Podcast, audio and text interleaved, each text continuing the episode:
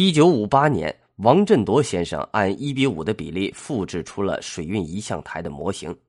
其后，李约瑟以及美国、日本和中国台湾地区的科学家也成功复制或仿制了水运仪象台。二零一一年，国内首台按一比一比例仿制的水运仪象台在厦门市同安区的苏颂公园落成。这个水运仪象台可以运转，是苏颂公园的镇园之宝。沈括和苏颂的例子说明，宋朝任用了许多具备科学知识的官员，这些人掌握了多种学科的知识，有利于宋朝的社会管理、军事以及经济的发展。在印刷术发明之前，中国已经有能力大规模的生产纸张，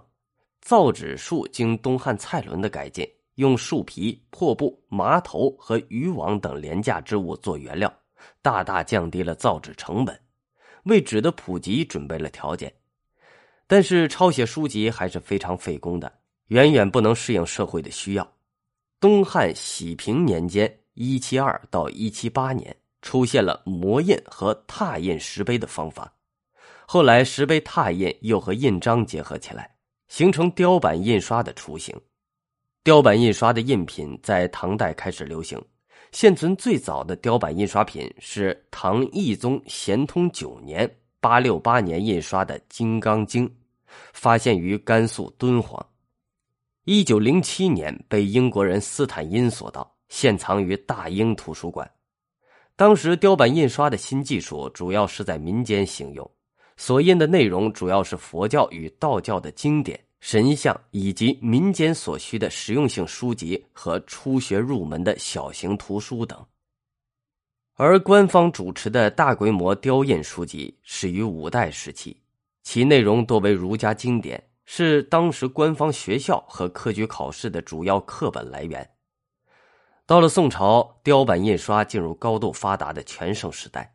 印刷技术和书籍质量都达到了一个很高的水平。官方和民间的出版事业获得迅猛的发展，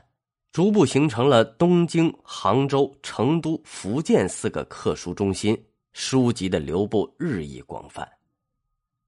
十一世纪中叶，北宋发明家毕升又发明了胶泥活字印刷术，比德国人约翰内斯·古腾堡的铅活字印刷早约四百年。《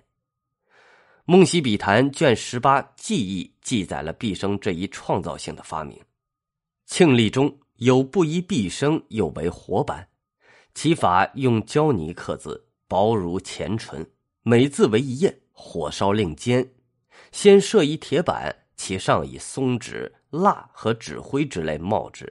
欲印，则以铁范置铁板之上，乃密布字印，满铁范为一板，持旧火扬之。要烧融，则以一平板按其面，则自平如底。若只印三二本，未为简易；若印数十百千本，则极为神速。